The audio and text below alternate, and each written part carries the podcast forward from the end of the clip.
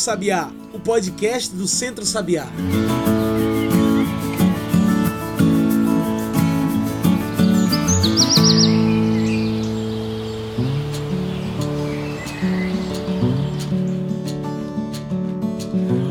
E bom dia, boa tarde, boa noite para você que nos ouve agora pelo Spotify ou pelo Mixcloud. Eu sou João Lucas e está começando agora o Cantos do Sabiá, nosso podcast semanal sobre o campo, a cidade e o mundo. Cantos do Sabiá é o podcast do Centro Sabiá, então já segue aí para toda semana receber aquele episódio novo.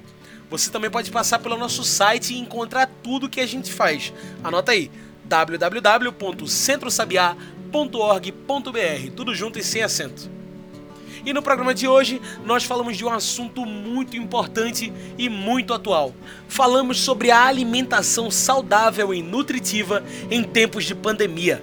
A fome chegou à periferia antes mesmo da Covid-19 e continua presente na vida de várias famílias do Recife e da região metropolitana, agora que estão em situação de pandemia e isolamento social. É pensando nessas pessoas e também nos agricultores e agricultoras familiares que hoje dependem de suas vendas que a campanha Mãos Solidárias tem mobilizado o Sertão, a Agreste e a Zona da Mata para arrecadar produtos da reforma agrária e da agricultura familiar para formar um grande banco popular de alimentos são mais de 12 toneladas de alimentos agroecológicos doados. E é para falar sobre isso tudo, essa rede, que hoje trouxemos para a nossa mesa virtual Alexandre Henrique Pires. Alexandre é coordenador do Centro Sabiá, que também é coordenador da articulação do semiárido brasileiro, a ASA. Alexandre, é um prazer ter você aqui com a gente hoje. Você poderia se apresentar melhor para quem nos ouve e falar um pouco sobre quem é você e sobre o seu trabalho? Bom dia, João Luca. Bom dia a todos os ouvintes da Rádio Pajeú, os ouvintes em especial aqui da nossa do programa Em Sintonia com a Natureza. Bom dia aos ouvintes da Rádio Web Agroecologia da Universidade Federal Rural de Pernambuco, do Núcleo de Agroecologia e Campesinato. Bom, é, eu sou Alexandre, Henrique Pires, eu sou natural de Jabitacá, é, distrito do município de Guaraci, aqui no sertão do Pajeú, pernambucano. É, sou filho de agricultores, tenho uma formação acadêmica na área da biologia e com mestrado na área de extensão rural e desenvolvimento local pela Universidade Federal Rural de Pernambuco. Sou atualmente eu estou na coordenação geral do Centro Sabiá, né, que é a organização que tem construído esse programa aqui há mais de 20 anos. É, também ocupa a função de coordenador executivo da ASA, da Articulação do Semiárido Pernambucano. Também faço parte da Articulação Nacional de Agroecologia, compondo o núcleo executivo dessa articulação. O meu trabalho é um trabalho que tem acontecido partir de toda essa perspectiva da defesa da convivência com o semiárido, da agroecologia, da importância da agricultura familiar no Brasil e no nosso estado de Pernambuco, no nosso Pajeú, é, buscando fazer diálogos com os governos locais, com o governo estadual, com o governo federal, no sentido de fortalecer essa perspectiva da agricultura familiar e camponesa no nosso estado e na nossa região nordeste, no nosso semiárido. Bom, já para entrarmos de cabeça em nossa conversa, Alexandre, o que é a campanha Mãos Solidárias e o que também é essa rede de bancos populares de alimentos? A rede de bancos populares de alimentos é uma iniciativa da campanha Mãos Solidárias. A campanha Mãos Solidárias é, foi idealizada pelo Movimento dos Trabalhadores Sem Terra, pelo MST, pela Arquidiocese de Olinda em Recife, é, logo no início da pandemia, quando nós percebíamos já um grande número de pessoas em situação de fome e de rua na cidade do Recife, rapidamente o MST e a Arquidiocese se organizaram e começaram essa iniciativa da campanha Mãos Solidárias, a, buscando a contribuição das pessoas e das organizações é, para aquisição de alimentos, para elaboração de alimentos de quentinhas que foram é, distribuídas é, para a população em situação de rua, que não tinha o que comer naquele momento. Né?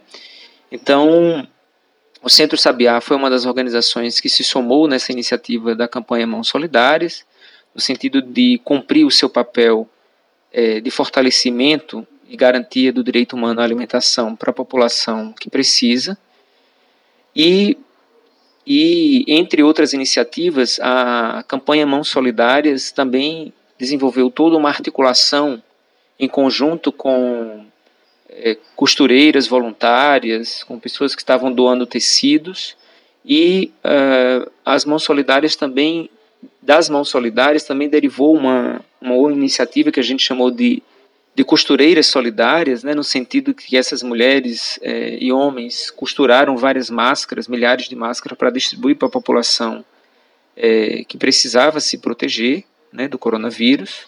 Também tem umas iniciativas que são as iniciativas é, da, dos agentes populares de saúde, que é uma parceria da campanha Mãos Solidárias com, com a Universidade Federal de Pernambuco, com a Universidade de Pernambuco Estadual, com a Fiocruz, é, de formação de pessoas de várias comunidades aqui do Recife, da periferia do Recife, região metropolitana, é, também se estendendo já para outras cidades como Caruaru, Petrolina, Garanhuns, de formação dessas pessoas, entender a, propagação da doença, os cuidados que precisam ser tomados para evitar a contaminação e com isso também fortalecer toda uma cadeia de conhecimento e de entendimento nas próprias comunidades, para que as próprias comunidades é, reconheçam essa, essa doença, de, de como se prevenir.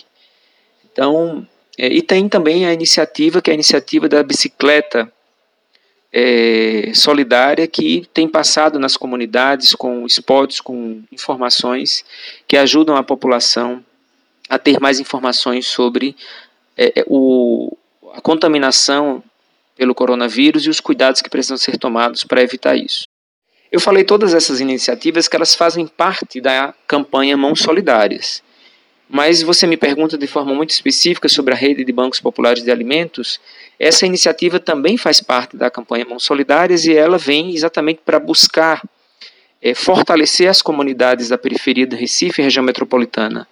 Caruaru e Petrolina, que são municípios que já iniciaram também essas iniciativas, criando um espaço onde empresas e pessoas podem dar essas contribuições, esses alimentos é, que serão levados para as comunidades da periferia.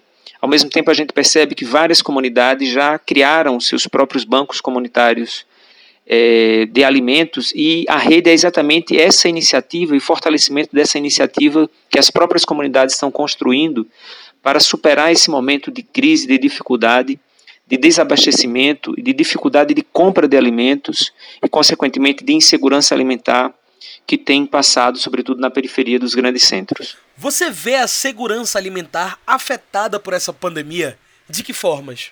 Sim, a segurança alimentar é, da população, sobretudo da população mais pobre, tem sido gravemente afetada no contexto da pandemia. Mas é importante que as pessoas entendam que antes da pandemia nós já estávamos vivendo uma situação de crise econômica no Brasil, gerada sobretudo pela crise política que é resultado da não satisfação da direita e da extrema-direita brasileira com os resultados das eleições de 2014, que elegeu a presidenta Dilma para um segundo mandato. Então, desencadeou ali naquele momento uma crise política, e essa crise política vem gerando no Brasil, lamentavelmente, uma crise econômica, é, e que se agravou agora no contexto da pandemia. Ao mesmo tempo, a gente percebe que com o atual governo, os cortes nos programas sociais de atendimento à população, sobretudo o programa Bolsa Família, é, a, a desestruturação das políticas para a agricultura familiar, das políticas de seguridade social, né, que envolve toda a perspectiva da saúde, da, da, das aposentadorias, né, da assistência social, a mudança na política de valorização do salário mínimo, o aumento do desemprego então, tudo isso tem gerado de forma muito concreta, associada ao contexto do distanciamento social e da pandemia, mais pobreza, mais pessoas na extrema pobreza, e quando as pessoas vão para a extrema pobreza, a principal situação que mais agrava as suas vidas é a falta de alimentos na, na, na mesa, alimentos para a família. Então, esse contexto da pandemia ele tem agravado ainda mais, porque, diga-se de passagem, nós ainda contamos com a, a inoperância e a fragilidade que o governo tem de responder às necessidades emergenciais da população nesse contexto da pandemia. Não é à toa que nós já estamos próximo da casa dos 140 mil pessoas mortas no Brasil e mais de 4 milhões de pessoas infectadas. Uma política genocida do governo federal de como tratar a pandemia e preservar a vida das pessoas.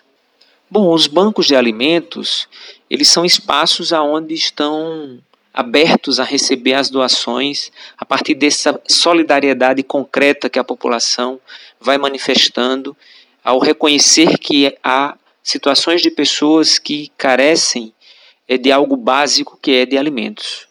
No Recife, é, são muitos os lugares, nas ruas, nas portas de supermercados, onde as pessoas estão se aglomerando é, nos sinais de trânsito em busca de doações é, para garantir a alimentação das suas famílias. Então, os bancos de alimentos eles têm o sentido de mobilizar a sociedade, buscar sensibilizar a sociedade para uma solidariedade concreta, onde as pessoas podem doar recursos, podem doar alimentos, eh, que serão levados para aquelas comunidades onde tem uma grande necessidade eh, de alimentos por parte da população daquela comunidade. Muito bom. Bem, agora a gente faz uma pequena pausa. Fica aí que a gente continua no instante essa conversa com Alexandre Henrique. Alexandre é coordenador do Centro Sabiá, que também é coordenador da articulação do semiárido brasileiro, a ASA.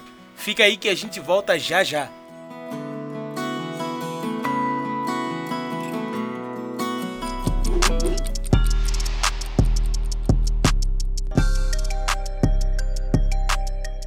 Evitar o contágio pelo novo coronavírus, estamos utilizando mais produtos de limpeza, mas é preciso cuidado com a dosagem, com a mistura e com o manuseio desses produtos. Se não seguimos as recomendações de diluição e de uso do produto, podemos ter alergia, irritação, queimaduras e bolhas, entre outros problemas. Quando exageramos na quantidade de água sanitária, por exemplo, podemos sentir falta de ar e perda de olfato. Se puder, quando for manusear, use luvas e máscaras. Não deixe nenhum produto exposto em ambientes com crianças, pois a ingestão pode levar à morte. E já estamos de volta, a gente segue aqui conversando com Alexandre. Alexandre é coordenador do Centro Sabiá e hoje estamos falando sobre a rede de bancos populares de alimentos agroecológicos. Alexandre, como esses bancos populares de alimento podem mudar essa situação alimentar nas cidades? Quais são os benefícios? Os benefícios, na verdade, eles são direcionados para é, as pessoas que recebem os alimentos concretamente e é, para quem faz essa doação certamente é, manifesta né, sua seu entendimento e o seu reconhecimento da, do cuidado com o próximo, do cuidado com o irmão, do cuidado com aquela pessoa, com aquele ser humano que nesse momento vive com muito mais dificuldades. Então, essa é, isso é o que eu chamo de solidariedade concreta, materializada numa ação é, de atenção e de cuidado com o próximo. Tem uma outra perspectiva, João Lucas, que eu gostaria de, de expressar, é que essa iniciativa da rede de bancos populares de alimentos, elas, elas atendem e são necessárias exatamente porque, lamentavelmente, o governo federal tem desconstruído toda a política de estoque de alimentos que o Brasil é, tem exatamente para momentos emergenciais e situações de crise que o país vive, seja climática, seja é, situações sanitárias, como é que a gente vive hoje com a pandemia do novo coronavírus. Como não existe mais esses estoques de alimentos para que o Estado pudesse doar à população que mais precisa, então é necessário que a população se reorganize, que a sociedade se reorganize no sentido de suprir essa demanda, de suprir essa é, essa necessidade urgente e emergencial da população mais pobre, da população mais carente é, do nosso estado é, em Pernambuco. Ao mesmo tempo, nós esperamos que esse processo eleitoral municipal é, dê conta de, de estimular, de, de sensibilizar os candidatos e candidatas é, ao executivo e ao legislativo para pensar em propostas e políticas é, de abastecimento alimentar nas suas cidades, que possa pensar e estimular a construção de propostas de estoque de alimentos municipais no sentido de garantir, é, sobretudo, a compra por parte do Estado da agricultura camponesa e, com isso, também conseguir garantir a atenção básica da alimentação como um direito constitucional, para além de um direito humano, para toda a nossa população. Esses bancos de alimentos não movimentam só as cidades, mas também de onde vêm os alimentos agroecológicos, na é verdade? De que forma essa rede de bancos de alimentos tem ajudado a agricultura familiar? Na verdade, a gente tem percebido um grande espírito de solidariedade de agricultores e agricultoras familiares assentados da reforma agrária de vários lugares do nosso estado, do sertão à, à, à zona da mata. São vários os movimentos que os agricultores e suas organizações têm feito de doar alimentos e contribuindo dessa forma para que as pessoas das cidades que mais precisam também tenham acesso a alimentos da agricultura familiar, a alimentos agroecológicos, a alimentos sustentáveis, alimentos que contribuem para melhorar a imunidade, que contribuem para melhorar a condição de saúde dessa, dessas pessoas que tanto precisam. Ao mesmo tempo, nós temos conseguido com alguns financiadores, com alguns projetos, recursos, e nós temos comprado é, os alimentos dos agricultores e agricultoras familiares para a doação à população em situação de rua. Então, isso tem sido um movimento também que tem buscado fortalecer esse movimento em torno da segurança e da soberania alimentar da população mais pobre. O problema da fome não é recente no Brasil. É um assunto que vem desde muito antes da pandemia. Por que você acha que existe um déficit tão grande de tentar consertar isso? Trazer uma alimentação saudável que faça bem tanto para quem é do campo quanto para quem vive na cidade? Veja, João Lucas, é, esse tema é um tema de fato muito interessante. A, a fome ele é, ela é resultado de uma condição social e econômica produzida por essa lógica capitalista que a gente vive no, no mundo, de um modo geral, em especial no Brasil.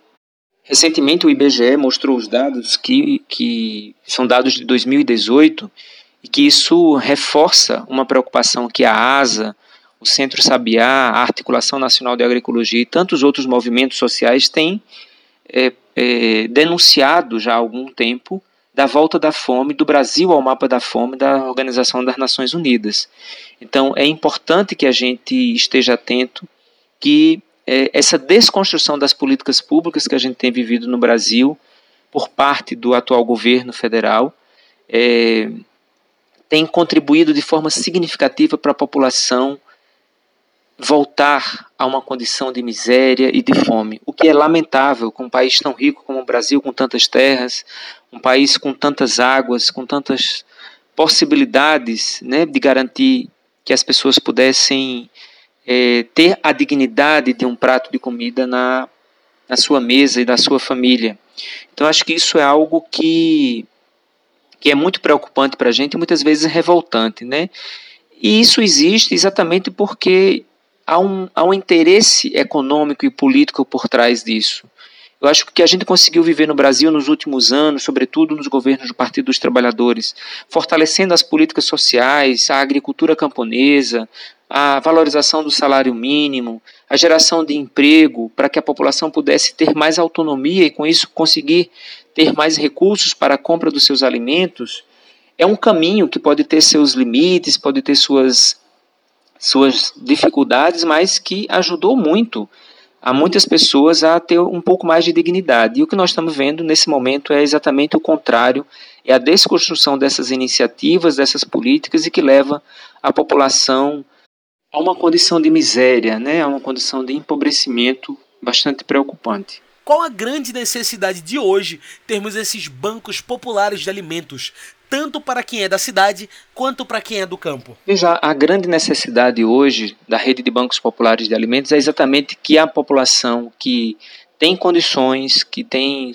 mantido seus empregos, os seus trabalhos, é, doem, doem financeiramente e quem não não puder doar financeiramente, que compre alimentos e leve até esses bancos para que a gente possa fazer essa distribuição nas comunidades entre as pessoas que estão nessa situação de insegurança alimentar. Recentemente vimos a lei emergencial para o campo, intitulada Lei Assis Carvalho, ser vetada pelo voto presidencial, mesmo que tenha tido maioria de votos tanto na Câmara dos Deputados quanto no Senado. Por que é importante que os movimentos sociais continuem lutando pela aprovação dessa lei, que agora volta para a Câmara e para o Senado? Veja, acho que é importante a gente esclarecer para os ouvintes que a Lei Assis de Carvalho é uma iniciativa das organizações e movimentos sociais, da quais a ASA participou, a Articulação Nacional de Agroecologia, a CONTAG, é, o MST, o MPA, a CONAC, que é dos povos quilombolas, e tantas outras organizações e movimentos sociais desde o princípio da pandemia, no sentido de propor ao governo é, uma ação emergencial de atendimento à população do campo, aos agricultores e agricultoras, porque com o fechamento é, imposto pela situação da pandemia, os agricultores e agricultoras deixaram de comercializar a sua produção. Isso significa uma redução dos ingressos de recursos financeiros, prejudicando né, a, a comercialização da agricultura familiar. E nós tivemos um grande sucesso na Câmara dos Deputados, como você mesmo disse, é, com uma votação que, embora tenha demorado, mas a maioria dos parlamentares é, votaram favorável a, ao projeto de lei, que na, na época chamava-se Projeto 735. É, também, quando chegou no Senado, conseguimos fazer uma boa articulação com os senadores e a gente conseguiu que o Senado aprovasse é, a lei na íntegra do que tinha ido para a Câmara, sem modificações, mas quando chegou na presidência da República, o presidente vetou é, 14 dos 17 artigos da Lei Assis de Carvalho. Isso significa dizer menos recurso para as mulheres agricultoras, isso significa dizer menos é, crédito do Pronaf para os agricultores acessarem. Isso significa dizer a não renegociação das dívidas por parte da, dos agricultores que podem, que têm alguma dívida com os bancos, que podem renegociar nesse, nesse período. Isso significa dizer menos recursos no programa de aquisição de alimentos, ou seja, de fato, uma situação bastante delicada para os agricultores e agricultoras. E além disso, nós também estávamos propondo que os agricultores e agricultoras pudessem acessar o auxílio emergencial sem perder a condição de segurados especiais é, para não ter problema com as suas aposentadorias. E o presidente da República vetou tudo isso. Vetar significa impedir que a lei se cumpra porque não tem acordo da parte dele. Nesse momento, nós estamos é, discutindo com os parlamentares através da Frente Parlamentar em Defesa da Convivência com o Semiário, que é coordenado pelo deputado Carlos Veras, do PT, aqui de Pernambuco, que é natural da cidade aqui de Itabira, e que a gente possa dialogar com os parlamentares, tanto na Câmara Federal quanto no Senado, para que os parlamentares derrubem os vetos do presidente e façam com que a lei que foi aprovada na Câmara e no Senado a partir do diálogo com a sociedade civil, com os movimentos sociais, seja implementada pelo atual governo. Muito bem. Como nossa conversa está chegando ao fim, eu trago o nosso quadro especial do podcast, o Mete o Bico. Mete o Bico é o quadro para você trazer seus pontos finais para essa nossa discussão. Bora lá? Alexandre, por que devemos lutar por uma alimentação nutritiva, saudável e livre de agrotóxicos, especialmente nesses tempos de coronavírus e pandemia? Mete o bico. O debate sobre alimentação nutritiva, alimentação saudável, livre de agrotóxicos, de fato é um debate extremamente importante, João, e que nós, enquanto Centro Sabiá, associados a várias organizações que atuam no sertão do Pajeú, que atuam em todo o estado de Pernambuco e no Brasil, é, tem sido extremamente relevante, sobretudo nesse contexto da pandemia, porque a gente sabe que a alimentação saudável, uma alimentação livre de agrotóxicos e transgênicos, é uma alimentação fresca, ela nutre melhor o corpo, mas também gera muito mais saúde na medida em que você precisa também estar saudável para enfrentar as doenças, para enfrentar uma possível contaminação por conta do vírus. Lamentavelmente, a Política Nacional de Agroecologia e Produção Orgânica foi desestruturada pelo atual governo e a gente não tem conseguido avançar como a gente estava avançando desde 2012 um diálogo com o governo federal, com os governos dos estados, para fortalecer as experiências e o trabalho com os agricultores e agricultoras de uma agricultura familiar mais agroecológica, mais sustentável.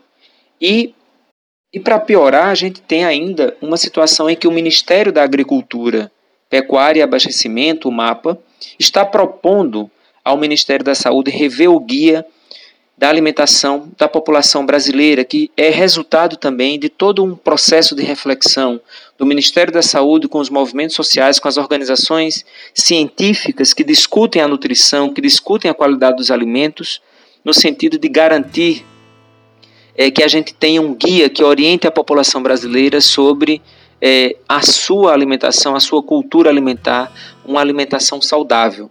E o interesse do Ministério da Agricultura é exatamente de desconstruir tudo que a gente fez, no sentido dessa orientação do que é uma alimentação saudável, para estimular a população, lamentavelmente, a comer alimentos industrializados, ultraprocessados, tomar refrigerantes, ou seja, tudo que de alguma forma faz mal ou traz um mal para a nossa saúde, né, para o nosso aspecto nutricional. Então, é extremamente importante que todas as pessoas valorizem o trabalho dos agricultores e agricultoras familiares, comprem alimentos frescos dos agricultores próximos, conhecidos, daqueles que a gente sabe que estão produzindo de forma orgânica, de forma agroecológica, porque isso certamente vai contribuir para a melhoria da sua condição de saúde e nutrição no enfrentamento a, a essa pandemia.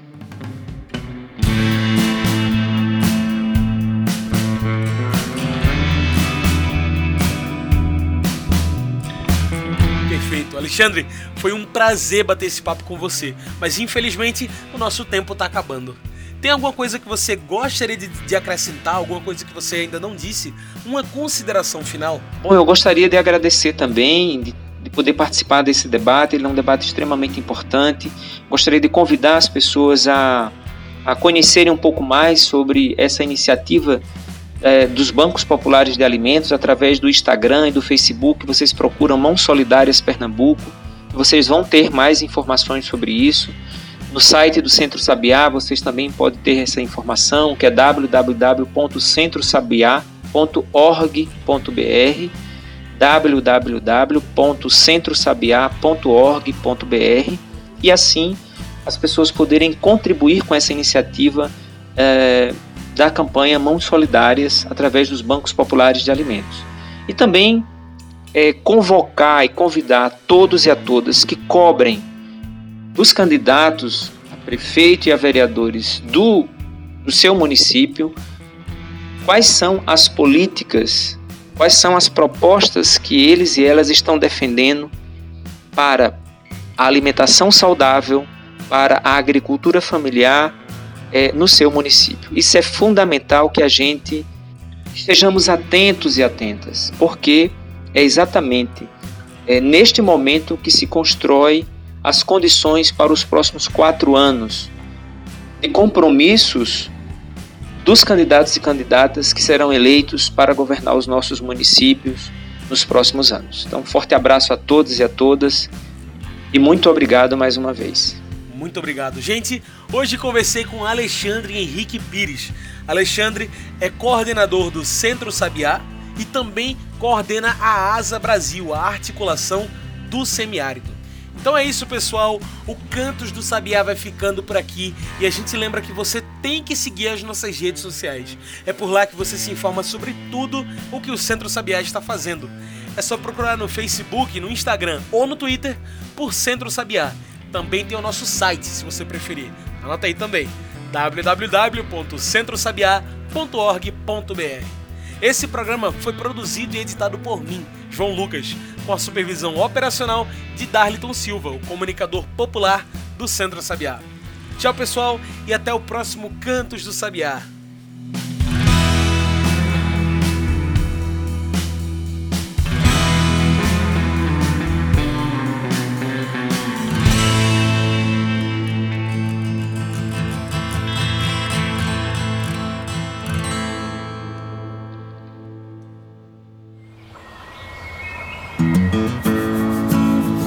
Você ouviu Cantos do Sabiá. Cantos do Sabiá é o podcast do Centro Sabiá em parceria com o Brasil de Fato.